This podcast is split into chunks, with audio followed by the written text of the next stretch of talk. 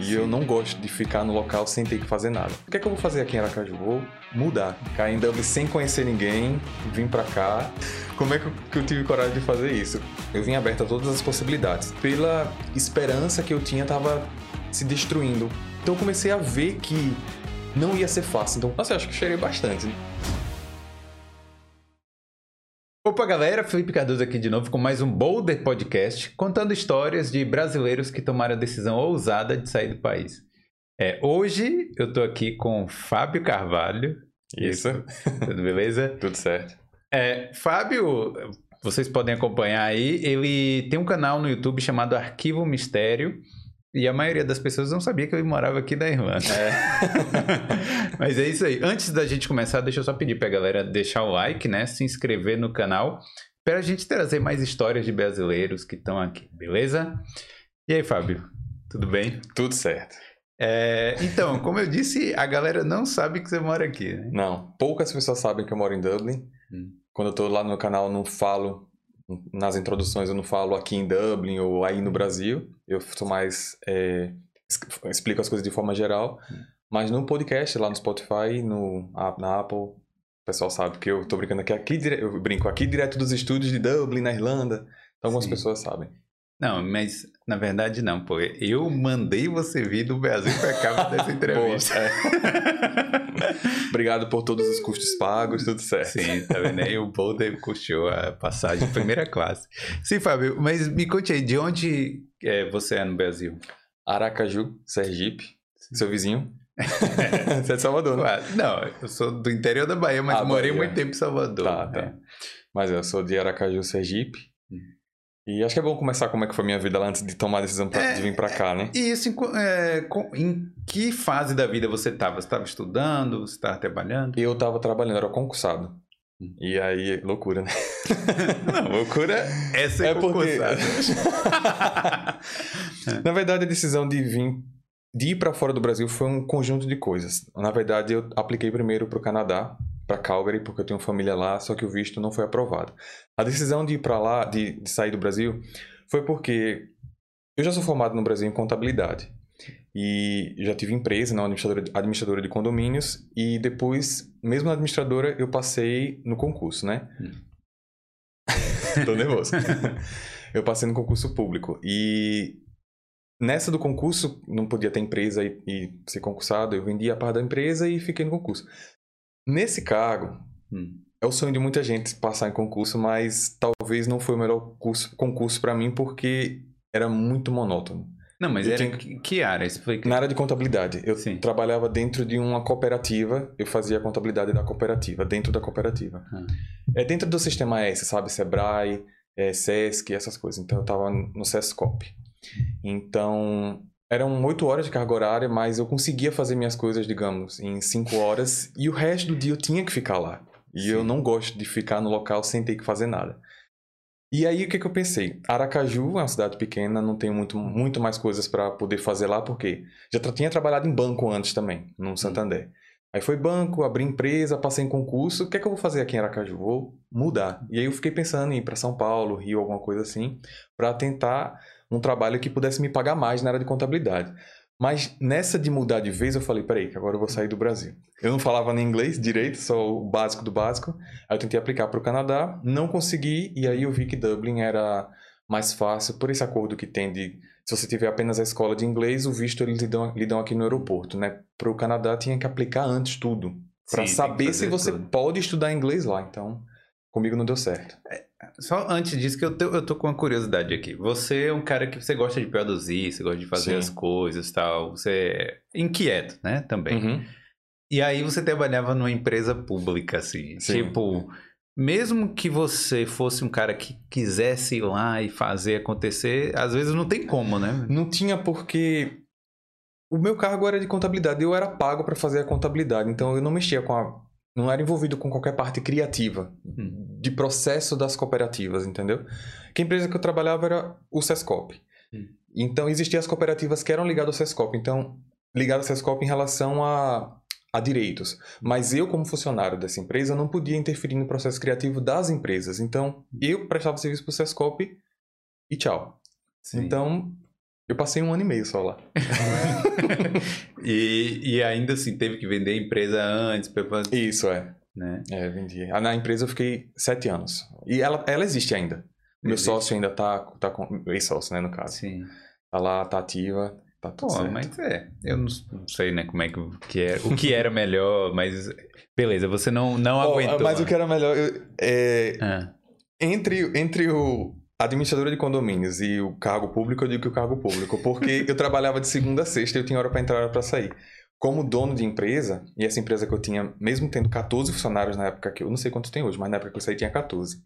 Eu trabalhava às vezes sábado, às vezes domingo. E pelo fato de ser administradora de condomínio, eu trabalhava de manhã e de tarde e à noite eu ia para as assembleias para fazer prestação de contas, qualquer coisa. Claro que balanceava. No dia seguinte eu chegava mais tarde pela manhã, mas ou a gente, eu e meu sócio, a gente recebia um pouco a mais porque era um extra de qualquer jeito, mas o processo é mais cansativo, então... E também é muito pepino, né? Muito, muito, muito, muito, muito, mas é muita gente, muito, muito enfim. É. Sim, aí, beleza, seguindo aqui sua timeline, então você tava lá no, nessa situação, trabalhou na na Sescop e tal. Isso. E aí você falou, vou mudar. Vou mudar. Aí o Canadá não deu certo, e aí. E aí caí em Dublin. Em Dublin. Caí em Dublin sem conhecer ninguém, vim pra cá. Mas você pesquisou muito? Pesquis... Demorou? Eu pesquisei, é, pesquisei outros países que eu poderia estudar inglês, aí tinha Austrália, tinha Malta. Mas como eu já tive esse bloqueio do Canadá, eu fui pelo mais fácil. E aí eu Entendi. acabei chegando em Dublin. Não conhecia e, ninguém. É, eu conhecia uma amiga de uma prima minha mas não é aquela coisa assim, um amigo meu, sabe? Sim. Eu vim assim mesmo na cara na loucura. Eu, eu, eu não sei, eu não sei como é que eu, tive coragem de fazer isso. Eu, hoje, a gente vai, vou explicar mais sobre o processo. Eu digo assim, eu eu gostaria de passar por um processo de intercâmbio novamente, porque eu aprendi muito. Hum. Mas eu não tenho hoje a coragem que eu tinha antes de poder parar tudo que eu estou fazendo para mudar. Mas o processo do intercâmbio é incrível, entendeu? Sim. Mas eu não sei onde é que eu tava, não, para poder decidir mudar e, e vir para cá. Naquela época, você já tinha visitado outro país? Nunca tinha saído. Eu tirei passaporte para vir para cá. é, Só o Brasil, nunca tinha saído. Sim. Eu cheguei aqui, tipo, I have money. Qualquer coisa, hello, I have money. Porque eu tava na doleta, né? Então eu falava, botava assim. Mas eu não sabia falar Mas tava cara da carta. imigração, né? Da imigração, é. é, né? Fizer isso na, na rua, você ia ser roubado da hora. Não, é, é. Sim, mas e, e, aí? Então você chegou para estudar inglês, fazer aquele processo... O processo normal, é. Você pensava em, no início, a continuar aqui ou você veio assim, aberto a todas as possibilidades? Continuar que você fala. Tipo, depois ficar ah, mais tempo. Eu vim aberto a todas eu vim aberto a todas as possibilidades. Mas o objetivo era vir para cá, aprender inglês, aprender inglês primeiro inglês e voltar para o Brasil para poder conseguir emprego melhor, porque com inglês poderia conseguir emprego em multinacionais hum. Pra, sempre na área de contabilidade, porque é o que eu gosto. Eu gosto. Não é o que eu gosto, eu também gosto de números Alguém de controle. Gosta de contabilidade. Eu gosto. eu gosto. Eu achava que alguém fazia porque tinha que fazer. Ah, não, mas eu gosto. A é. educação financeira que eu tive na faculdade eu trouxe para a vida pessoal e me ajuda até hoje. Me ajudou muito aqui no intercâmbio, porque viver no part-time, recebendo é. meio salário mínimo, é, é complicado. É. Mas então, eu vim para cá e sem conhecer ninguém, eu só sabia a escola que eu ia ficar e a, a hostel que eu ia ficar por uma semana. Sim. E aí, depois disso, como é que foi o processo, assim, de ah, procurar casa? Foi. É, eu não sabia que seria tão difícil. Difícil de achar casa bacana. a primeira casa que eu achei, que eu consegui. A primeira cama que eu achei, porque tinha que dividir o quarto, né? Sim. Foi numa casa com 24 pessoas. Caramba! E. Mas, falando experiência incrível. Hum. É, já no hostel mesmo eu conheci um, o, o, cara que me indicou para essa casa, porque ele conseguiu a vaga nessa casa, depois ele falou, oh, tem uma vaga no outro quarto, vem para cá. E aí, eu tava visitando outras casas também, mas eu consegui, antes de ir pra... Se eu fosse primeiro para essa casa, eu ia dizer, não, não quero ficar aqui, porque é uma loucura, 24 pessoas essa casa. Mas eu tava visitando outras casas, e eram casas sujas, eram casas bagunçadas, assim, sabe? Roupa em tudo que é lugar. Quebrada, madeira, o cheiro do mofo, o pessoal não limpa. Então eu comecei a ver que não ia ser fácil. Então, quando eu vi essa casa, eu falei, tá, essa daqui é que vai ser. se fosse, se eu tivesse visto primeiro, eu ia perder a vaga. certo, é, certo. é, complicado, né? Mas e, e, e, tipo, questão de trabalho logo no início, como é que foi? Você veio, assim, focado, vou só estudar inglês, mas tem uma hora que a pessoa tem que começar a trabalhar, né? Não, eu vim para trabalhar, é, pelas pesquisas nos grupos do, Facebook, tá, eu sabia que os empregos pra gente mais fáceis eram kitchen porter, é, cleaner, o que fosse. Então eu não me incomodava de, de, de, de vir para cá. É, tanto é que meu primeiro emprego foi como kit importer. O problema foi conseguir fazer o processo do PPS e do da carta da empresa. Naquela época já estava demorando assim? Já. 2000, ah, sim. Setembro de 2016 é. que eu vim para cá. Que eu cheguei em setembro de 2016. E o meu primeiro emprego eu só consegui em dezembro de 2016. Então foi dois meses e meio. É, é, que, é que é a importância de trazer dinheiro para cá porque tem pagar o aluguel, o depósito, a comida, enquanto não tem dinheiro, né? É, tem gente que vem muito despreparada, né? Mas assim, aí você. Falando nisso, você comprou a passagem lá por agência ou foi não, direto eu comprei. com a escola? Eu, não, eu comprei a minha passagem. Não, não, digo o. O curso? O curso Foi com, com a. Uma agência. Uma agência. Então você veio, tipo, meio que. Um pouco você sabia de suporte. mais ou menos. Um pouco né? de suporte em relação a, ao hostel e à escola.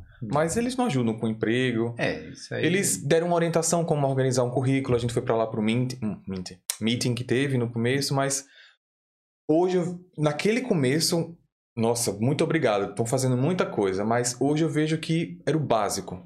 Que é o mínimo que eles têm que fazer mesmo para poder ajudar a gente, porque. Sim. É, é, mas eu acho que no início é, é, a, é uma das piores partes, né, velho, do intercâmbio. Sim. Porque depois que você se acostuma, que você pega o feeling, chegou alguma hora, logo nesse início, é, que você falou, puta merda, por que, que eu tô fazendo aqui? Acho que no primeiro ano eu não tava conseguindo emprego. Ah. Eu tava achando que ia ter que voltar. Nossa, eu acho que eu cheirei bastante no, no primeiro mês. o frio também daqui, né? Aracaju, eu sou Hum. bem de um, local bem quente, então o os, os três primeiros meses até, até eu conseguir um emprego, até eu conseguir um emprego foi muito complicado pela esperança que eu tinha tava se destruindo ao, ao tempo, entendeu? Mas depois do primeiro emprego que você consegue pagar suas contas pelo menos, mesmo com part-time, você paga suas contas, não consegue guardar, aí ok, dá pra, dá pra andar, dá pra ir. E daí, E qual foi o primeiro emprego? kitchen porter num restaurante de hambúrguer. E, É, eu queria falar, eu ia falar, falar churrasco, barbecue, mas não é o barbecue do Brasil, né? é, é, am- o barbecue hambúrguer. daqui É porque é hambúrguer, salsa, é o, o, o molho, barbecue, mas no hambúrguer, no coisa, entendeu? E como é que era lá? Tipo, era bem busy? Pesado. Pesado. E por inexperiência, eu trabalhei várias horas extras sem receber. Como assim? Porque, tipo, era pra eu ficar até uma hora. Então eu ficava até uma e meia e eu achava que era porque eu tava demorando, entendeu? Eles não vinham pra mim pra dizer, vou pagar. Eu também não tinha coragem de dizer, você me deve meia hora por dia. É. Mas. Aí depois desse emprego, por, por essa. Aí, depois do primeiro emprego, as coisas fluem, porque você começa a conhecer pessoas, você com- começa a ter pelo menos a experiência para colocar no currículo e achar um outro emprego. E aí o meu segundo foi num, como que te importa também, mas já foi numa cafeteria, então foi mais leve. Eu tinha que limpar a chapa no fim do dia, mas durante o dia era só colocar coisa na máquina, mas já no restaurante era panela grande, entendeu? Sim. E, e como essa questão de, de part-time, o part-time, trabalhar meio período, não quer dizer que você vai trabalhar as 20 horas. Então eu só tinha 16 horas, 14 horas. E eu também consegui um segundo, o terceiro trabalho, terceiro assim, o segundo ao mesmo tempo, mas foi o terceiro como cleaner. Ah. Que aí eu limpava banheiro em, em escritórios, que aí eles me mandavam pela escala em alguns lo- locais diferentes. Sim. E aí era- Em, em- em escritórios. né? Escritórios, velho. Sim, Aí limpava mas- mais banheiro e, e mesa, entendeu? E é normalmente é, é na hora do, do trabalho da galera ou é depois que acabou o trabalho? O- o Esse cleaner? de- de- sim. O do clean, na hora que eu tivesse que limpar o banheiro, era na hora, mas aí eu fechava. Fechava, limpava lá dentro, tinha que ficar 5, 10 minutos, e aí depois eu abria. Porque as limpezas aqui é tudo com produto, né? Spray, não é com água que você joga. É, então é, mais rápido. Você spray, spray, spray, spray, spray, spray, pega o pano, vai limpando, limpando, limpando.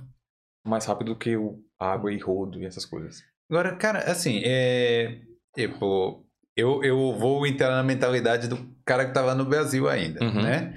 Aí fala, porra, Fábio, do- empresário, Tá. né? Concursado, né? Uhum. Pá, mas aí vem pra Europa, pô, o cara limpando as coisas. E aí? Mas então, é.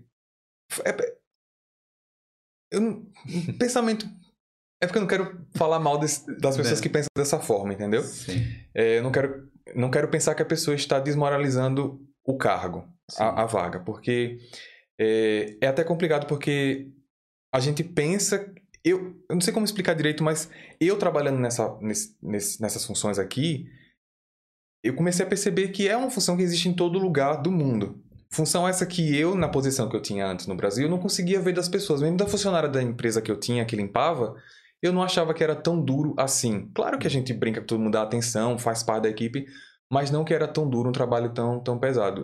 É, tô falando isso porque se eu soubesse assim que, que é trabalho digno de qualquer jeito, eu não teria tanto medo de, de várias coisas, entendeu? Porque é, é um trabalho. Sim. Mas quem pensa dessa forma é largar. Porque, como eu queria falar, é parte do processo. Eu não tinha como vir para cá me sustentar do Brasil, porque hoje o euro tá 6, mas naquela época ainda tava 3 e mesmo assim era muito. E eu não tinha como estar tá trazendo dinheiro do Brasil para vir para cá, porque o, o, comprar o curso, pagar a passagem, tudo, é praticamente seu dinheiro vai, vai todo ali, entendeu? Sim. Então. É, mas assim, eu, se a gente tá é, trabalhando, trabalho digno, né? Uhum. Tipo assim, e esse trabalho te dá a condição de sustentar, de pagar suas contas, Sim. não tem porquê, né? Não tem. Alguém está pensando alguma coisa assim é. errado. Não tem. É, é, é, vir para a Irlanda fazer um intercâmbio tem que saber que vai trabalhar em qualquer tipo de emprego. Porque se você começar a escolher, você não trabalha e volta antes do seu intercâmbio acabar. Porque eles não. Eu não tenho a, a cidadania europeia, né? Que, é pra, que dá o direito ao mínimo de trabalhar o full time ou você trabalhar na frente, assim, com as pessoas. Hum. Então, se você começar a escolher muito, o pessoal não, não quer. Tem quem tem quem queira, porque tem, é muita gente. É, é muita gente. Mas agora tá com muito emprego também. Viu? Por causa da pandemia, né? muita gente voltou. É...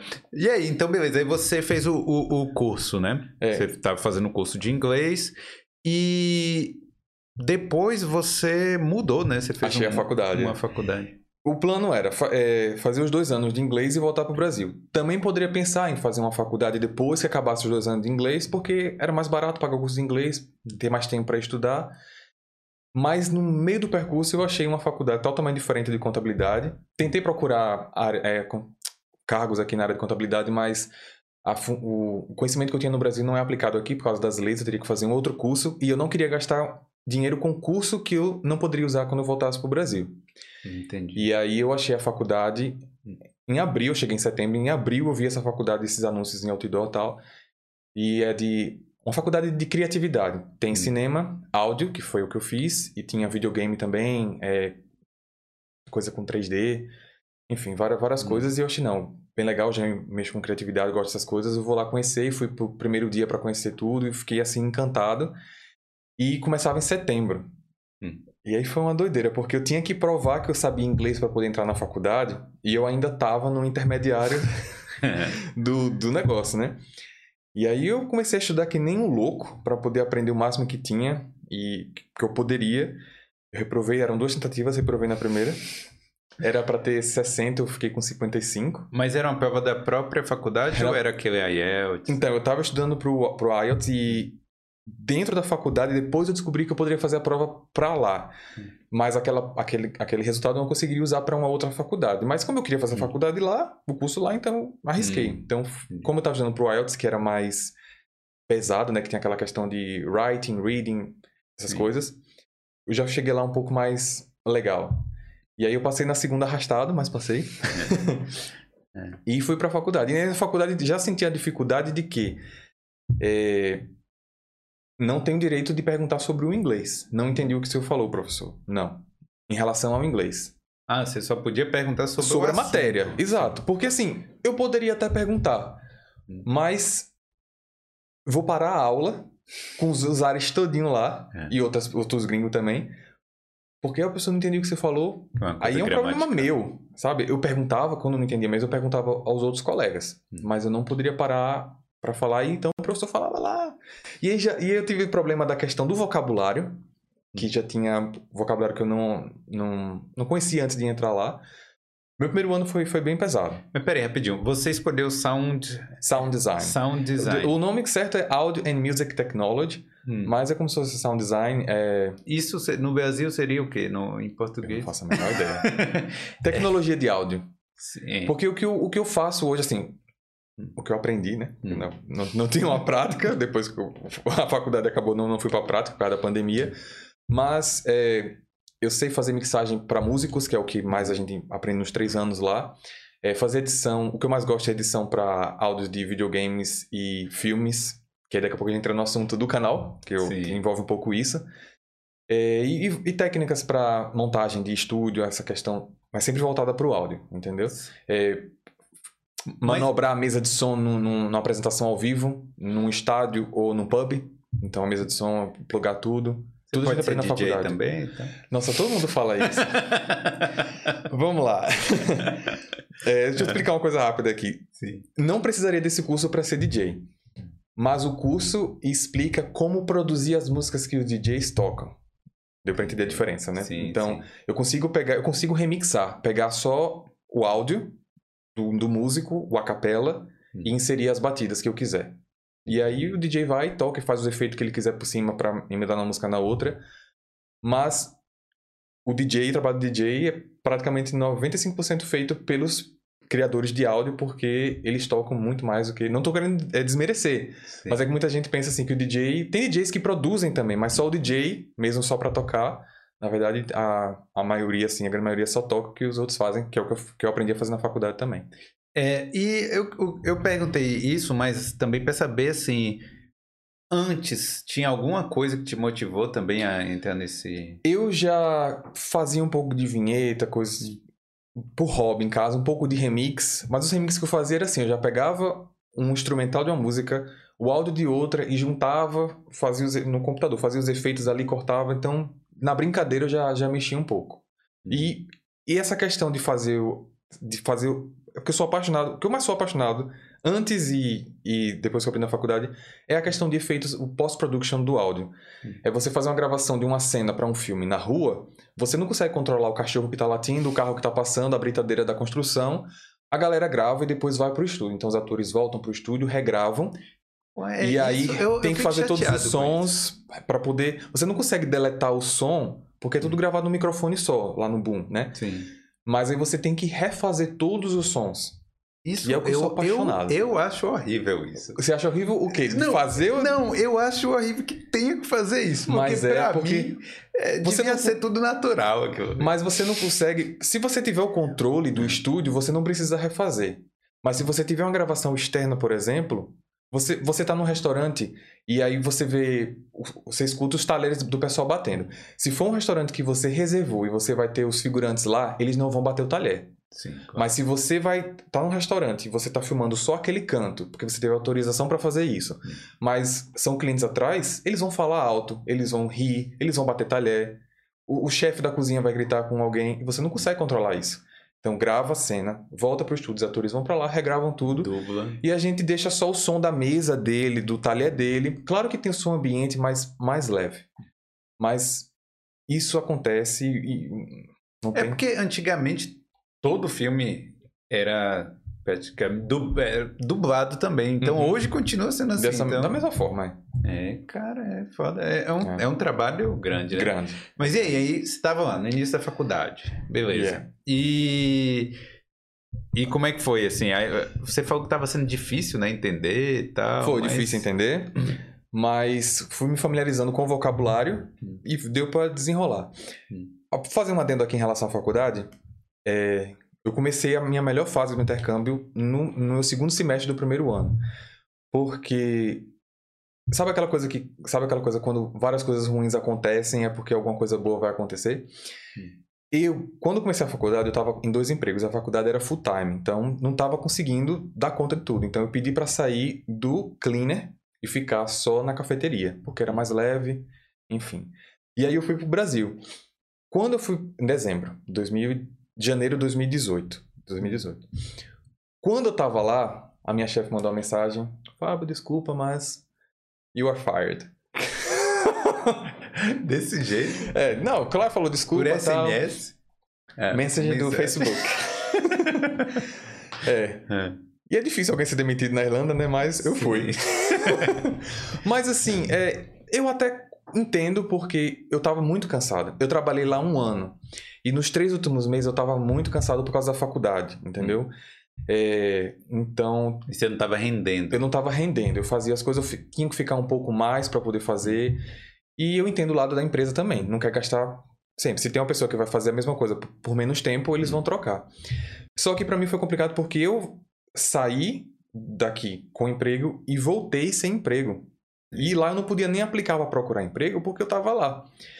E aí eu consegui achar um emprego numa pizzaria. E eu até quero falar o nome da pizzaria porque foi o Sim. melhor emprego que eu tive, Pizzaria Milano. Sim. Nossa. Melhor experiência que eu tive porque tanto em relação à equipe de trabalho como em relação a as políticas da empresa. Não estou aqui fazer propaganda da, da empresa, mas é, é porque. Tomara que a Milano faça aqui, né? é. mas é porque lá eu aprendi. Eu comecei como food runner, apenas pegando as pizzas do balcão para levar para a mesa. E eu comecei a aprender muita coisa lá, até em relação a como organizar comida e entender por que, que se organiza dessa, dessas coisas.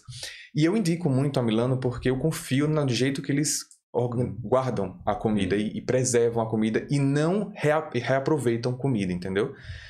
É, então eu fiquei lá de food enquanto então foram dois anos da faculdade porque minha faculdade foram três anos. Então no meu nos dois anos seguintes foi foi praticamente o mesmo para mim foi pizzaria e restaurante uhum. ou pizzaria e a faculdade. E eu tive a coisa boa do restaurante porque ele sabia como fazer faculdade e me deixavam ser maleável com o horário. É. Então, muita gente que trabalhava na pizzaria não queria trabalhar final de semana. Hum. E eu tinha mais tempo para trabalhar final de semana, o que era bom para mim também, porque era mais movimentado. Hum. Então, por dois anos eu não tive folga, porque era de segunda a sexta na faculdade e sábado e domingo na pizzaria. E alguns dias da semana também trabalhando na, na, na pizzaria à noite, durante a semana. É porque assim, as pessoas não sabem que as faculdades aqui, elas são full time, né? Full time, é. E o full time não é como no Brasil que começa tipo 7 da manhã e acaba meio-dia, ou começa uma da tarde e acaba 6. Hum. A, meu primeiro ano começava 9 e acabava 3. Então quebrava meu horário da manhã e quebrava o horário da tarde. Hum. No segundo ano eles mudaram das 10 para 5. Então eu perdi a manhã e a tarde também. E às vezes tem uns buracos no, também nessa. Do que? Da, da... Não, tipo, tem, vamos supor, de, de 9 às 3, mas aí tem um, um gap lá de 2, 3 horas. No, na, eu tinha você... uma hora só, eu tinha uma hora é. só, mas, mas existe mesmo. Existe é. um gap, né? Que você tem que ficar na faculdade porque não dá tempo de ir para casa e voltar pra fazer alguma coisa. Hum. É, e você ficou aí, dois anos trabalhando. Eu fiquei dois anos e aí o, meu, aí o inglês melhorou também, que é o, o que é bom, porque foi a primeira vez que eu comecei a trabalhar diretamente com clientes, porque mesmo apenas levando pizza, eles paravam para pedir alguma coisa. Hum. Então eu começava a pegar o, o sotaque, né? O sotaque de Dublin não é fácil. Comecei a aprender. Então, e foi como era uma empresa grande, eu tive a oportunidade de crescer, hum. crescer de cargo lá, né? De food runner eu fui para de food runner na verdade eu, eu, eu também peguei que te importa porque eu queria mais horas. Hum. Né? Então ficava food runner, digamos, 75% do tempo era food runner. Precisava cobrir alguém, me dá as horas que eu vou. Já tinha experiência, eu fazia. Aí eu fui para garçom acho que um ano depois. É, já estava diferente pessoal.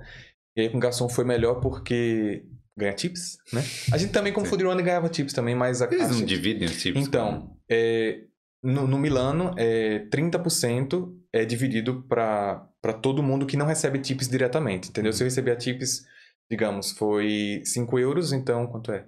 5, 10, 15. 1,50 vai para divide para todo mundo e os 3,50 fica para mim, uhum. como garçom, entendeu? Mas no montante de todo mundo, os 30% é bom porque é 30% de todos os garçons. De hum. todos os dias junto, entendeu? Então, acaba ficando, acaba ficando bem balanceado. E aí você ganha, ganhava um extrazinho Ganhava, e... ganhava extra, que aí eu guardava, aí vem o meu, minha, minha é, educação financeira, guardava. Porque uhum. se eu já sabia o que, é que eu, o que eu ganhava pelo trabalho, o que era extra, eu guardava para extra. Sabe? Que a galera Sim. que costuma viajar... Eu gosto de viajar, mas viagem para quem trabalha part-time é uma loucura, porque você tira de onde você não tem para poder gastar. E eu tinha faculdade para pagar também, então, pra você tem uma ideia, eu só viajei acho que do, três vezes, em, em três anos e meio. Três Tô vezes. contando a que fui pro Brasil ainda mais, porque eu fui visitar a família, né? Mas eu fui só para Inglaterra e para Lyon. E Sim. porque pra Lyon eu fui para ficar na casa dos amigos também, já para economizar na hospedagem. e, na França. E, e, Agora a sua vida tá, tá um pouco diferente e é. tal, né? Mas assim. É... Ah, desculpa interromper. Sim. Terminar só o Milano até chegar na vida agora. E ainda depois de garçom, eu fui convidado para ser assistente de gerente. no Ah. Milano. Então, aí como gerente eu não ganhava tips, mas eu ganhava um pouco a mais. E tudo pra mim foi bom porque contava como experiência. E como gerente, eu já tinha contato com os outros restaurantes, com os distribuidores, com os, os gerentes dos restaurantes, assim, os superiores da gente, entendeu? Então, cada, é, cada é, cargo era um novo aprendizado, entendeu? É, Restaurante é muito pepino, né, velho? É- Porque, é muito. tipo assim, o cliente não gosta e aí reclama. Vai É. reclamar com você. Vai, vai comigo, é. É, Né? E aí várias- você tem que reclamar com os outros. Eu já botei cliente pra fora de restaurante, já. Sério? É, por exagero dos, dos clientes, entendeu? E Depois eu fui ali pro outro, expliquei pro outro gerente por que eu fiz isso. Mas. E Não, botei como garçom. Agora veja, eu era garçom e botei pra fora, mas eu já era garçom e um pouco de gerente, entendeu? Então já tinha um pouco assim de liberdade pra poder fazer Não, isso. faz aí o, o, o role, role play. O que aconteceu? Sim. O cara chegou É. e quis sentar numa mesa, porque quando o restaurante já tá mais é, sem tanto movimento, a gente tem que fechar a parte, porque a gente não vai ficar andando até o final do restaurante pra poder atender. Então, o do fundo a gente começa a fechar.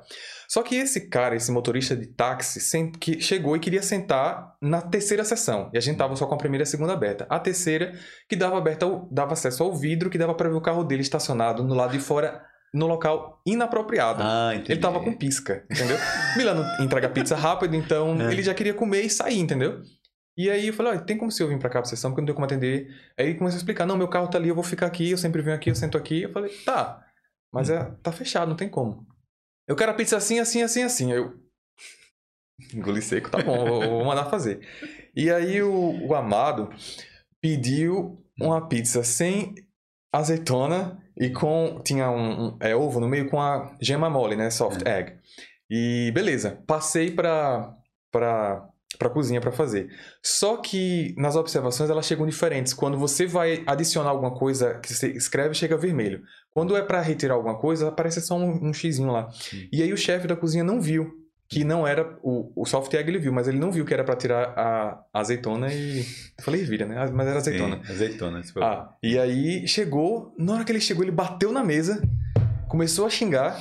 Eu falei que eu não queria azeitona e não sei o que. Eu falei, senhor, o senhor já chegou, sentou no lugar errado, tentei fazer o meu melhor, claro, a gente errou. Posso fazer outra pizza pro senhor? Eu não quero pizza, esse serviço aqui é péssimo.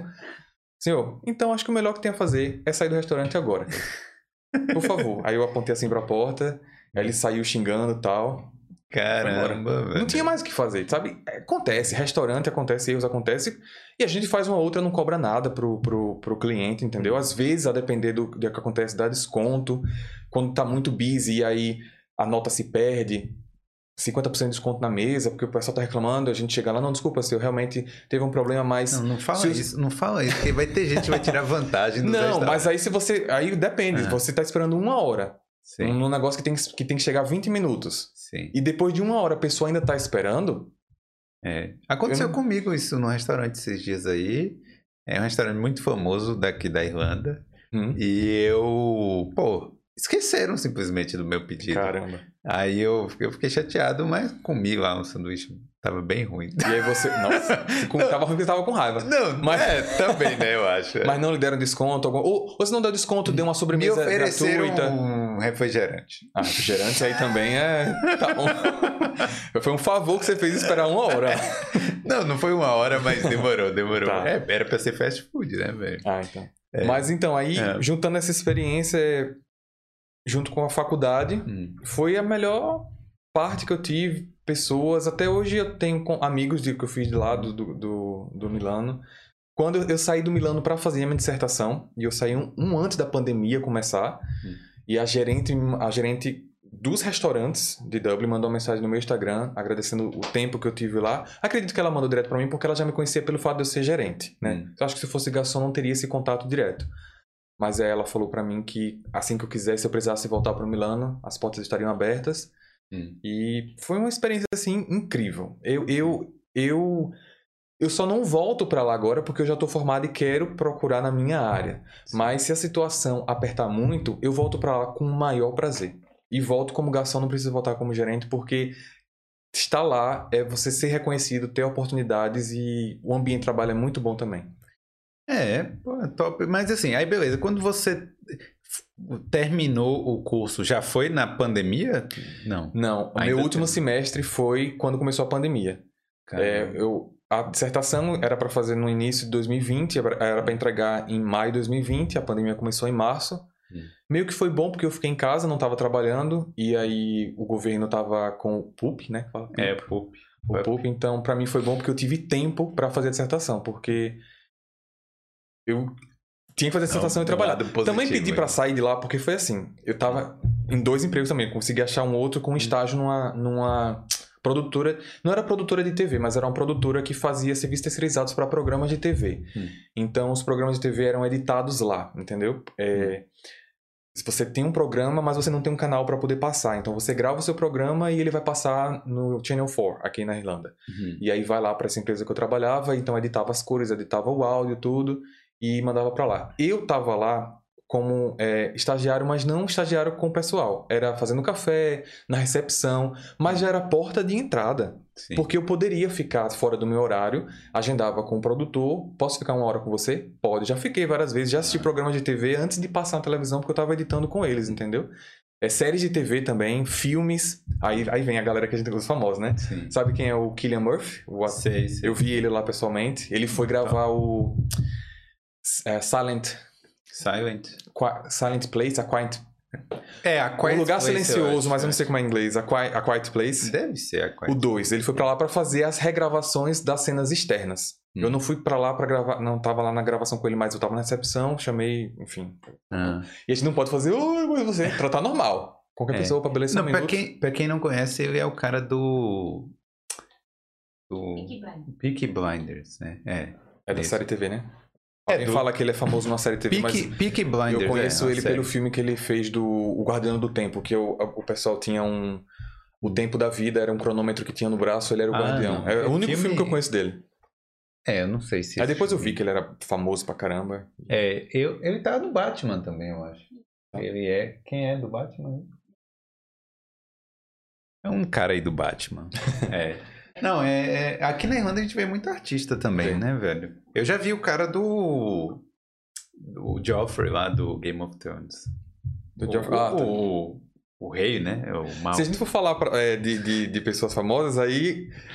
Vou falar de quanto. Vou falar não. A faculdade que eu estudei foi dentro de um estúdio, Sim. que é o Windham Lane. Hum. E aí é o estúdio que o YouTube já gravou, é The Canberries, uh, qual é outra? Enya, que são todos hum. daqui da Irlanda, Westlife. Então eu já vi Westlife, eles gravaram um clipe lá, eu já vi os quatro lá. Eu já vi Ellen Golden. Eu vi outros artistas que é meio mais daqui da região, mas é muita gente lá na faculdade. É. E é. Muita e, gente. E o, o, mais chato é que você, a gente é orientado a não. Não tietar, galera. Não tietar. É. Passou no corredor, pode falar, oi, tudo bom, mas não para pra falar. E eu entendo, porque eles estão lá para gravar, fazer o trabalho deles, não querem parar para falar com ninguém. Principalmente com estudante. Porque era a faculdade era lá dentro, não, né? Sacanagem. Pô, Mas... devia poder, devia ter meia horinha lá pra você. Agora, o, é. o, do, o do Westlife eu não sei quem hum. foi. Um cara estacionou o carro no lugar errado. Quando ele saiu, tava lá o triângulo na, na roda dele. Ele tava dentro do carro xingando. Aí, é, mas é assim mesmo, pô. Sim, aí beleza. E, e, e, nesse estágio, depois disso, não chegou a evoluir? Então, não deu por causa da pandemia. Ah. Eu entrei, eu fiquei lá cinco meses e aí a pandemia começou. E aí não, não Mas você pra... sempre foi muito dedicado, né, velho? Tipo, porque o, o estágio era remunerado? Era, era o básico, era Sim. o mínimo, era o, o, mínimo. E, mas assim, pô, de você ficar lá mais tempo, de você o, querer aprender. Eu tava empolgado em uma coisa que aconteceu. Eu ia pra Ardmore, já ouviu falar Ardmore aqui? Ardmore Studios. Hum. É onde eles fazem o Foley, que é o que eu gosto de fazer, que é fazer a gravação dos passos, o footstep, hum. vidro quebrando, essas coisas. Eles têm um estúdio só com isso, chãos com areia, pedra para você poder ficar pisando, eu ia para lá, porque hum. eu tinha agendado com o produtor para participar de uma gravação lá. Hum. E aí a pandemia começou. E eu nunca consegui lá, porque era isso que eu, que eu queria fazer. E aí a gente entra na questão do canal. É isso, né? A pandemia trouxe uma coisa positiva para você, pelo menos. Para mim trouxe. Eu, na verdade, eu já tinha a ideia do canal, porque mas não ia ser tão intenso como ele é hoje. Hum. Porque o canal que eu tenho, o Arquivo Mistério, eu falo sobre assuntos criminais reais, true crime, e eu tenho pessoas interpretando o personagem nas histórias. Eu faço a narração, enquanto eu estou falando da, da, cena do crime, ou alguma coisa, do desaparecimento do mistério, vem um, alguém e faz uma interpretação. Ou da ligação do um socorro. ator mesmo, né? Não chega a ser ator, porque, principalmente no começo, que eu não podia pagar para ninguém. Então, hum. meus, meus dois, três primeiros episódios são todos amigos. Hum. São todos amigos que. Agora sim, claro que eu não botei qualquer um. Dá pra fazer um teste aí pra eu ver se tá bom? Hum. A galera gravou e ficou bom. Hum. E eu comecei a chamar as pessoas por hobby, entendeu? Porque, tipo, não é uma atuação, eu só preciso da- das vozes. Quem vê, precisa da- das vozes do pessoal pra falar uma frase, às vezes. Então, joga lá e faz aquela coisa interativa por causa de uma frase. O foco mesmo foram os efeitos, entendeu? Hum. Então, se estou falando de tiro, eu coloco o som de tiro. Se tem perseguição, eu coloco ambulância, ou é, a sirene da polícia, carro quebrando. A porta abrindo, A porta batendo. abrindo. Eu tenho um episódio, daqui a pouco gente vai falar de alguns episódios, de uma menina que ela foi sequestrada e enterrada viva até o resgate ser pago para ela poder ser resgatada. Hum. Então eu tive que fazer Caramba. o som dela com um efeito tipo assim, dentro de uma caixa, entendeu? Hum. Mas claro que todas as gravações chegam para mim secas. E aí eu coloco alguns efeitos para parecer que tá abafado e eu colocar um som de alguém batendo na, na, numa madeira, o som da pá, Hum. o som da areia e das pedras, o e o do ambiente, porque o sequestro foi à noite, então junta tudo e no áudio eu crio essa cena. Porque quem tá escutando tem que imaginar, é como você lê o livro, você lê o livro, você tem a descrição da cena, mas você faz cenário na sua mente. Eu faço isso mas com áudio, entendeu? Você tinha alguma, al- alguma al- algum canal que fazia algo parecido, algum canal gringo, alguma coisa Não. na época? Não. Os canais de true crime que eu sempre acompanhei era apenas a narração das pessoas e, tipo, é a, a imagem da pessoa contando a história. Aparece uma foto ou outra. Eu nunca vi desse jeito. Pode existir. Tinha mesmo pod- gringo. Tem os podcasts, né? Tipo o Serial, que é um podcast bem famoso, que ele, cada temporada, Hum. ele conta a história de um crime, né? Vamos supor, sei lá, não, lembro agora, mas assim, tem, tem vários. é, cada temporada é um crime diferente. Aí tem o Criminal também, Hum. que é podcast. Mas eles. Eles entrevistam o, o bandidão lá, né? O cara. O bandido. É, o bandido. Ou, ou o cara que é inocente, né? E Certo. tá lá preso injustamente, né? Uhum. Eles entrevistam, ligam pro cara. É, é, é storytelling, mas não, não tem efeitos, Aham. não é igual o seu, não. Uhum. E, e outro de True Crime que foi, ficou bem famoso foi o do Steven Avery, né? Que é o cara do 18 anos, ficou 18 anos preso. É, Não tá na. Netflix, esse tá na Tá. Netflix. Né? Ele, bom, Eu não vi ainda porque, assim, desculpa interromper, sim. mas depois que eu comecei a produzir pra mim, é, eu parei de assistir os podcasts que eu, que eu, que eu Hum. acompanhava. Pra não sofrer influência, pra não parecer que eu tô produzindo igual. Entendi. Entendeu? Então é mais fácil assistir documentários Sim. do que eu assistir um, do que escutar um outro podcast pra eu acabar não me influenciando sem querer e adicionar uma ordem cronológica de fatos que veio de alguém. Eu prefiro pesquisar do meu jeito e organizar do meu jeito. Entendi. Se ficar parecido, aí eu, eu tenho a minha consciência tranquila.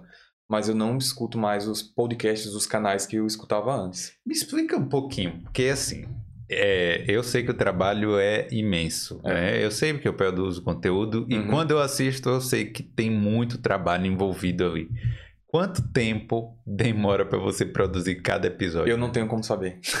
Não tenho como saber porque eu não produzo um episódio pra lançar. Eu produzo em massa. Entendeu?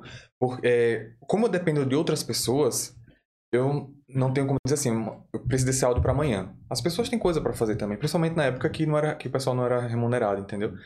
Então, é, eu faço roteiros, por exemplo. Vou dizer como eu tô fazendo agora, não como eu fazia no começo. Eu faço. Eu paro um mês, eu tenho três meses no ano pra fazer roteiro. Janeiro, maio e setembro. A cada um ciclo de quatro meses. Vamos dizer quatro meses então, que é que eu demoro pra fazer um episódio. Por quê? Janeiro eu escrevo o máximo de roteiros que eu posso. Se eu acabar o mês com 15, eu tenho 15 pra fazer. Se eu acabar com 25, são 25 pra eu fazer. 25 é melhor porque eu jogo mais pra frente os outros, né? Então aí, começo de fevereiro, no começo do mês seguinte, eu começo a separar as falas, os roteiros, escolher os atores, porque eu já tenho uma galera grande, tenho mais, mais ou menos uns 40 pessoas, pra saber qual voz vai se encaixar em cada personagem, se é adulto, criança, homem, mulher, é, velho, o que for. É, e aí eu começo a selecionar, separar e fazer o convite pra eles. Hum. Aí enquanto eu tô fazendo o convite, que eu tenho que esperar eles dizerem, demora um dia, às vezes dois dias, três dias, eu já tô fazendo algumas narrações de alguns episódios que eu já tenho que ir pro ar.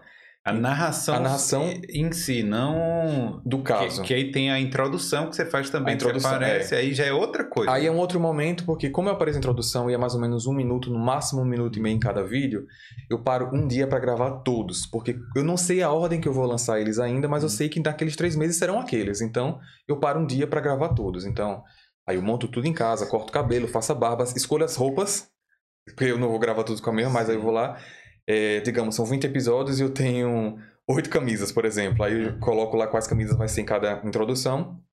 Boto a camisa, aí pá, gravo, é. gravo, gravo. Segundo, pá, gravo. Aí passo um dia gravando todas as introduções. Não tenho nem vergonha de falar isso, porque se você assistir, você vai ver que são todos iguais. Vamos, vamos botar aqui algum... Um... Enquanto você está procurando, eu posso ir explicando mais? Pode, pode. pode. Aí, é... vou, vou gravando as narrações. Aí eles vão mandar, eles aceitam, eu mando as falas, mando as orientações, alguns eu dirijo online, porque quando são personagens grandes e aí o mesmo personagem tem que chorar, tem que ser sarcástico, tem que fingir que não sabe de nada porque é o criminoso. Aí eu, não, isso aí eu vou acompanhar com você. E aí eles mandam para mim, aí às vezes quando aqueles que não gravam, que eu não gravo junto, Aí vem, grava dentro de banheiro, aí vem reverberação, eu digo, cara, tem que gravar de novo. É. Ou então grava com o microfone afastado, ou às vezes fala muito alto e pufa, né, o clipa. E ainda você tem que dirigir tem que mesmo pedir, é. Deixa eu, deixa eu... Será... Ah, aqui, ó, deixa eu colocar aqui, que aqui é um, é um ator falando, né? Isso, é. E aí, como é que eu faço? Na verdade, antes de colocar, ah. eu assisto as entrevistas em inglês, óbvio, ah. que é o que me ajudou no intercâmbio, a parte de inglês traduzo tudo, vejo quais são as partes mais essenciais para o caso, e aí eu mando a fala pro pessoal e sem, meu, todos os casos do meu canal são 100% em português. Sim. Pelas circunstâncias, isso pode ter sido causado por você. Hum, mas eu não fiz isso. Minutos depois, o policial saiu da sala. Jess se levantou, chamando por alguém. Ei, eu queria fazer uma pergunta. Eu tô sendo preso por algo que eu não fiz? Você não está sendo preso. Ah, nossa, desculpe, eu entendi errado, desculpe. Depois do interrogatório, a polícia foi ao seu apartamento e analisaram. E, e ainda tem a pesquisa do caso Tem a pesquisa também, do caso, né, que velho? não é fácil porque é. a gente acaba vendo coisas que não quer ver. Eu não, claro que eu, eu acho interessante o true crime, mas a, interessante em relação a como as pessoas conseguem ser tão loucas, como uma mente humana faz certas coisas e às vezes eu acabo caindo em sites com as fotos das vítimas que realmente isso me deixa muito mal. Eu não gosto, não gosto de ver e, isso, isso não aparece, claro, Não, né, nem pode. Canal. Na verdade pode, mas na hora que você botar o vídeo desmonetiza na hora. é... Mas é, é, muito ruim algumas fotos que eu acabo vendo. Esse caso aqui do Tinder, o que que, que, que foi? Assim? É, se bem que eu não quero que você dê spoiler né, pra galera menino. Não, é. Mas... Esse caso do Tinder, na verdade, eu, o carro-chefe do meu canal foi que trouxe muitos inscritos e muitas pessoas deixa passando aqui um me pouquinho. conhecem por causa desse caso. Hum. Mas foi uma garota que tava ela ela é da Inglaterra, hum. foi pro Peru, se não me engano, para algum país da América do Sul e depois foi para Nova Zelândia. Na Nova Zelândia ela entrou no Tinder e conheceu esse rapaz aí, ah. que é o Jess. O nome dela é Grace. É, e se você ver pelas câmeras de segurança tá lá no meio, hum. mais ou menos por aqui, esse cara levou ela para vários pubs antes de, antes de levar ela pro, pro quarto do hotel, né? Então ele be, embebedou ela. Hum. Tudo bem que ela foi aceitando, tudo bem e tal, mas é aquela coisa. O errado é ele. O errado não, claro. errado não é ela. Tô falando isso porque é muita gente que vai nos comentários dizer assim: a culpa é dela, vai se encontrar com quem não conhece, mas hum. a gente tem que viver num mundo em que as pessoas erradas é que estão tomando conta da nossa vida, sabe? Hum. Tipo assim, é, você tá andando na rua e é roubado, ah, deu bobeira. Claro, é chato ser roubado, mas que mundo é esse que a gente tem que que dá prioridade para quem rouba, porque o errado sou eu porque eu dei bobeira, sabe? É, eu entendo. Então as pessoas vêm e falam que ela é culpada, mas aí ele no quarto do hotel e era um hotel cinco estrelas, ou seja, alguém ninguém vai pensar que vai dar alguma coisa errada, né? Mas aí ele tirou a vida dela dentro do quarto. Caramba. E, e para tirar ela do hotel, ele dividiu ela em duas malas. Caralho. E aí dá pra ver ele saindo do hotel com duas malas. Ele, na verdade, dá pra ver ele indo no supermercado comprar uma mala, porque ele já tinha outra no quarto. Aí ele tá com os produtos de limpeza para limpar o carpete, porque eu, não sei, até hoje, 2020, o pessoal ainda acha que, que sangue não é visto por luminol depois que você passa 24 horas limpando com o que você quiser. Mas ele limpou tudo e o luminol foi lá, ó, E viu tudo. Agora, é realmente o que você tava falando assim, que você fica meio mal até assim, Uhum. de vez em quando, né, velho? É, analisando esses casos. Sim. E. e... Tá a mala, mas ela tá aí dentro. Nas duas malas. Caramba, é parecido com o caso lá da. Da, Da- Matsunaga. Da Snag, que ela fez isso com ele também, é. Com o cara. Caramba. Mas assim, o que- como é que você decide qual caso que você vai colocar e qual caso que você não vai colocar? Hoje, é, eu falei que eu não acompanho podcast, mas eu, podcasts que eu acompanhava, mas eu já assisto alguns canais de fora. Então, que tem temáticas diferentes, não como podcast, que eles apresentam, né? Tipo o ID, que é documentário, entendeu? Essas coisas, mas sempre de Sim. fora.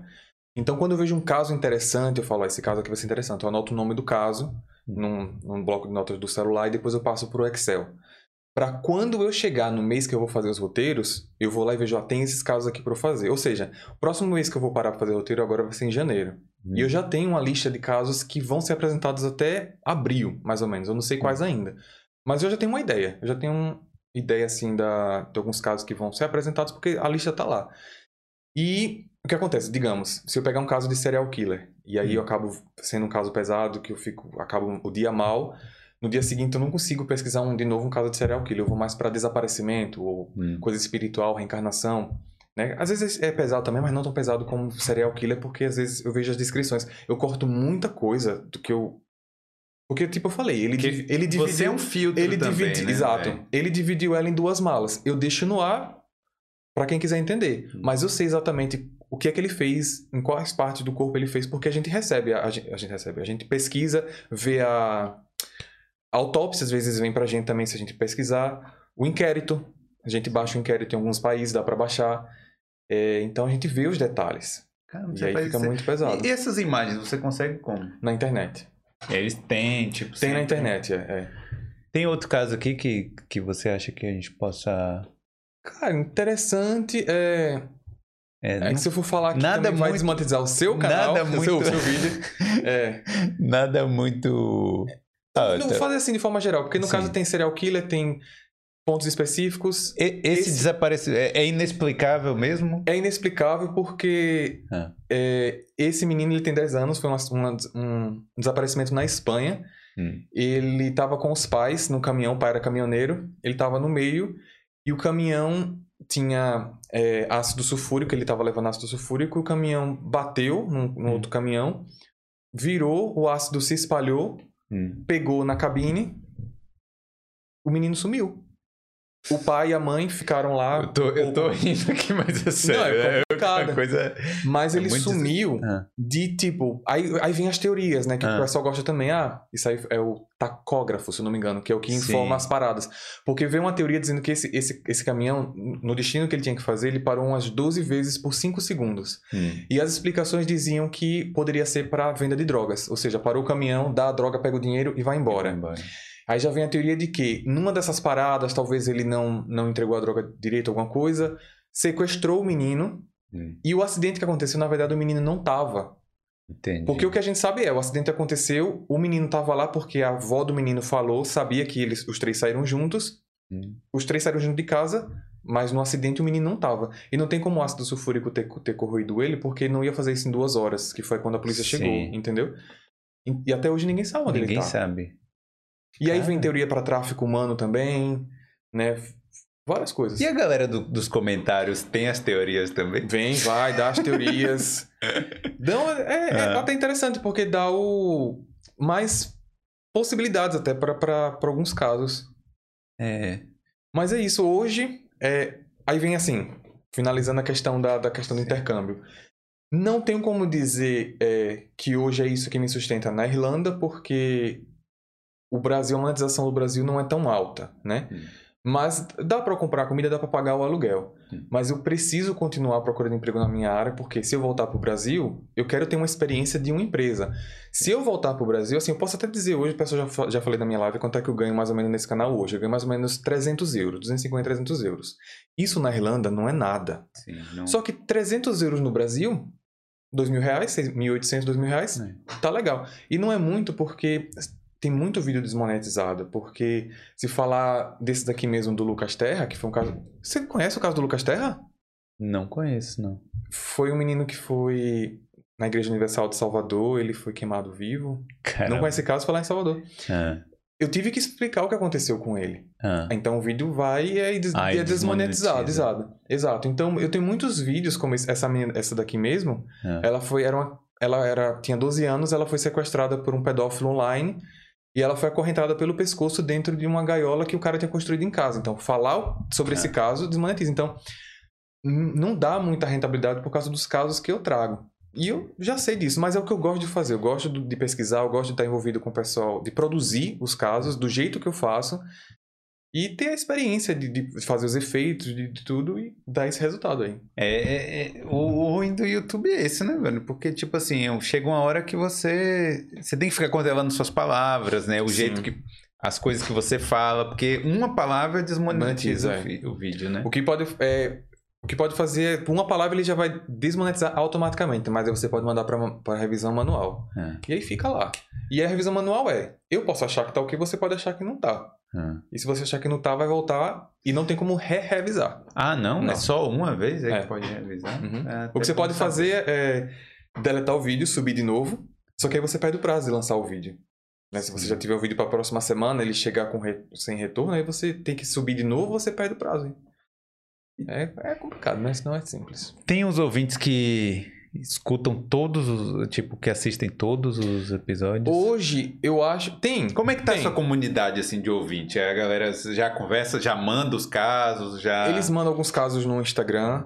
Eu não consigo trazer todos os casos que indicam, porque alguns são pesados, o pessoal gosta de ver desgraça, o pessoal curte ver uma desgraça. e às vezes tem casos que eu conheço, mas que com- como não tem falas para eu poder inserir testemunhas ou ligação, é, é complicado para eu trazer, porque esse não é o meu é, jeito que eu faço o caso. Porque não é só eu narrando, eu tenho que ter aquele, aquela interatividade, algum efeito, É, entendeu? o- é o diferencial do seu Exato. canal também, né? Exato. Eu, assim, você pode conhecer, mas eu nunca vi nenhum canal que tenha esse tipo de, de produção, Uhum, entendeu? uhum. Eu não É, conheço também, não. que eu acho que é uma, é uma produção, cara, assim, quem não entende de edição aí pode é, é, tomar minha palavra como verdade mesmo, que é uma coisa bem difícil, bem trabalhosa, bem produzido mesmo, né? Eu, eu- e assim, eu fiquei impressionado quão rápido cresceu o canal, né? Foi por causa do vídeo do Tinder. Eu passei um ano para conseguir 10 mil inscritos. E eu não sei o que aconteceu com esse caso, porque na- meio- hoje eu acho que eu entendo. Hum. Porque muitas pessoas ba- baixaram meu vídeo e e compartilharam no TikTok, compartilharam no Instagram. Hum. E alguns não deram crédito para mim, outros deram crédito, mas como eram vídeos curtos, eles vieram pro YouTube para procurar o caso, entendeu? E aí começou a chegar, começou a chegar, começou a chegar. E eu, em um mês, eu pulei de 10 mil para 55 mil. Caramba. Isso foi em junho. E aí de junho para novembro agora eu consegui os, os 100k. É, Então ele tá com, tá com um crescimento assim ok agora. Não tá tão devagar como tava antes. Não tá tão rápido como depois que descobriram esse vídeo daí. Mas tá É, bacana. vai ser, eu acho que vai ser assim, né? Tipo, vai continuar um crescimento normal, aí publica um vídeo. Algum vídeo pode algum ser vídeo- viral novamente. É. É, e, e aí o que acontece? É, eu tenho, tenho esse diferencial, mas tenho esse problema. Eu não consigo pegar o hype. Hum. Porque eu tenho que produzir. Porque dá, Eu tenho que demora, né? produzir, é. Não, não é só eu chegar, escrever e falar. Eu tenho que É. fazer tudo, sabe? Tem, tem as músicas também, porque eu tenho que usar as músicas gratuitas e saber a música da introdução, a música da tensa da investigação, a música do- quando o crime foi descoberto, a música da conclusão. Então tem toda todo o roteiro, não só da fala, mas dos efeitos que eu vou adicionar, das, das- da trilha de tudo. Então isso demanda tempo, eu não consigo acompanhar o hype. E tem casos brasileiros que o pessoal pede pra mim também que eu não vou fazer porque não foi concluído. Por exemplo, Flor de Lis. Hum. Eu tenho a minha opinião. Ao- o que eu vou apresentar, o que eu posso apresentar no canal é a opinião que está na internet. Mas se eu não me engano, ela não foi julgada ainda. Então não posso dizer que ela é culpada. Eu tô fazendo isso com base em quê? Entendeu? Então eu não posso me comprometer, tem gente que faz, mas eu não vou me comprometer a dizer que ela é culpada, porque ela é culpada porque as pessoas na internet estão falando, mas Você tem que esperar. eu tenho que esperar a justiça dizer. Se a justiça disser que ela é culpada, eu vou dizer, conforme a justiça, ela foi condenada tal. Se a justiça disser que ela é inocente, eu vou apresentar o caso e dizer, conforme a justiça falou, ela é inocente. Mas os casos que não têm conclusão, eu não tenho como apresentar no meu canal. No meu eu não faço. Agora, Fábio, pelo seu estudo, pelas coisas que você tem pesquisado durante um ano, você.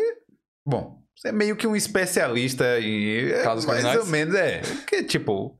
É, Você né? quer saber como é How Não. to Get Away with Murder? Não, não, porque, porque tipo assim, eu, eu acho que você é meio que um especialista. Você não pode. Talvez, talvez fosse imprudente. Tô falando assim, pra você aproveitar o hype, aí você não fazer um vídeo, claro, né, sobre isso, mas Uhum. você fazer uma live comentando alguma coisa. Entendi. Entendeu? Eu poderia fazer live, mas eu não gosto de fazer live. eu fiz uma, acho que você tava lá, você viu um pouquinho Sim, da que eu fiz, né? Eu fiz uma, é... Não sei. Hum, É, Eu poderia, realmente eu poderia fazer. Talvez as, a- as lives eu poderia fazer no Instagram para poder... Que é uma plataforma para fazer lives sobre comentários sobre isso. Mas eu acho que não no YouTube. No YouTube eu gosto de, de, de apresentar o meu produto. produzir tudo. É, de produzir, subir do, do jeito produzido. Meu trabalho é aquele dali. Lives eu poderia até fazer, mas não no YouTube. Talvez eu poderia fazer no, no Instagram. Certo. E qual- agora vamos, só pra gente concluindo aqui, Uhum. quais, qual é o, o seu plano pro, pro canal e pra você agora? Na vida. É. Vamos pra vida, que é mais fácil de, de- explicar. Sim. Procurar emprego na área, porque eu quero pegar a experiência mesmo para poder ter no currículo edição de... Na verdade, já editei um clipe já, então Hum. é a única, a única experiência que eu tenho.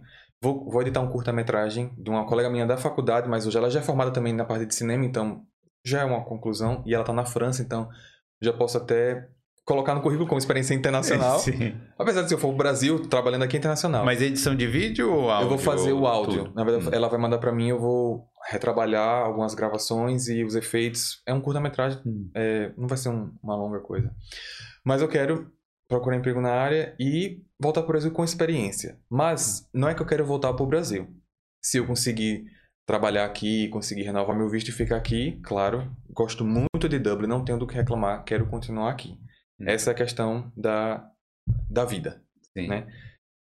Pro canal, vou continuar com ele. Se eu for pro Brasil, principalmente, porque no Brasil a, a monetização, mesmo ganhando um pouquinho aqui pra lá, tá ok, dá pra sobreviver. Mas eu tenho um projeto do canal em inglês, com outro colega meu da faculdade também. Então, Top. ele vai ser o apresentador, a gente tá reproduzindo os casos em inglês, tá traduzindo. Eu vou editar os áudios, editar junto com ele os vídeos, ele que vai buscar o elenco. E tô querendo fazer esse canal paralelo. Então, pro canal Arquivo Mistério vai continuar em português. Para quem já quiser praticar o inglês, assiste primeiro o português, depois vai pro inglês porque o texto vai ser o mesmo. Claro que vai ter uma adaptação numa fala ou outra com gíria, mas a- eu não vou mudar nem a ordem das ideias. Vai ser a mesma coisa. Agora eu tenho uma Eu dúvida. não tenho, só não sei quando é que vai ser lançado, mas a, a gente já tem, já tem seis produzindo já. Acho que em janeiro sai. Quando, se você pega um caso em inglês e tal, você não vai dublar, você vai pegar a fala que já tem lá. Você não vai, tipo, Ah, nesse, nesse caso, no, no, no canal inglês. É. Então, eu conversando com meu colega, a gente vai ter duas situações. Se aquele personagem só aparecer no momento em que a gente tem a fala, a gente vai usar a fala original. Hum. E a gente vai avisar, dramatizado ou áudio original. Mas se aquele personagem tiver, por exemplo, uma ligação do 91 que pediu socorro, mas lá no inquérito, no, no coisa, a gente sabe que essa pessoa conversou com a testemunha isso, isso e isso, eu preciso de um ator para interpretar isso. Então Hum. ele também vai ter que fazer a ligação do 91 para as vozes não ficarem diferentes. Ah. Entendeu? entendi. Então, se eu não precisar ter uma cena extra com a voz do, do áudio original que eu já tenho, vai o original, no inglês. Mas se precisar de uma cena extra, vai ser tudo regravado. Ah, top, viu? E aí vem a questão dos efeitos, tudo que eu tenho que tentar reproduzir o mais próximo do original possível. Porque o que acontece? Tem casos que. Teve um caso que o cara pediu socorro, pediu um helicóptero porque o irmão dele levou um tiro. E a ligação era em 1990, no meio do. em Utah, nos Estados Unidos. O telefone naquela época, lá, não era tão bom como hoje. Então a ligação estava falhando. E tem essa ligação em inglês. E aí, em português, eu tive que fazer ela tentando reproduzir os mesmos problemas da ligação, o mesmo efeito Ah, do, do que você escuta e as mesmas picotagens, falhas, para ficar o mais próximo possível. E vou ter que talvez reproduzir ele em, em inglês também, porque esse personagem ele aparece em outro momento que não tem o áudio original. Então, Caramba, galera, ó, valoriza o trabalho aí, Valoriza aí. porque é muito trabalho. Dá pra virar membro também, né? Seu canal tem, tem membro lá. É isso aí, pô. Obrigado, Fábio. Obrigado Eu gostei demais de, de saber dos bastidores e, e também da, sua vida aqui, né? Uhum. E a galera, eu tenho certeza que o, a galera que acompanha o canal é, agora vai Agora saber. vai ó. saber mais de mim, vai saber que eu tô em Dublin agora. É, Eu nem olhei pra câmera direito, só olhando pra você. é, ó o recado aí. Tô em Dublin, galera. Então, beleza. É isso aí, galera. Se você tá acompanhando até agora, é, não esquece de deixar aquele like, pô, e acompanha lá o Arquivo Mistério. Você, você já falou o nome do canal em inglês ou, ou não quer falar? Posso falar? Mystery Archive. Mystery Archive também. Beleza? E o Boulder, né? Se inscreve aí no Boulder Podcast. Beleza? Valeu, Fábio. Obrigado. Obrigado a a você. Valeu. Tchau.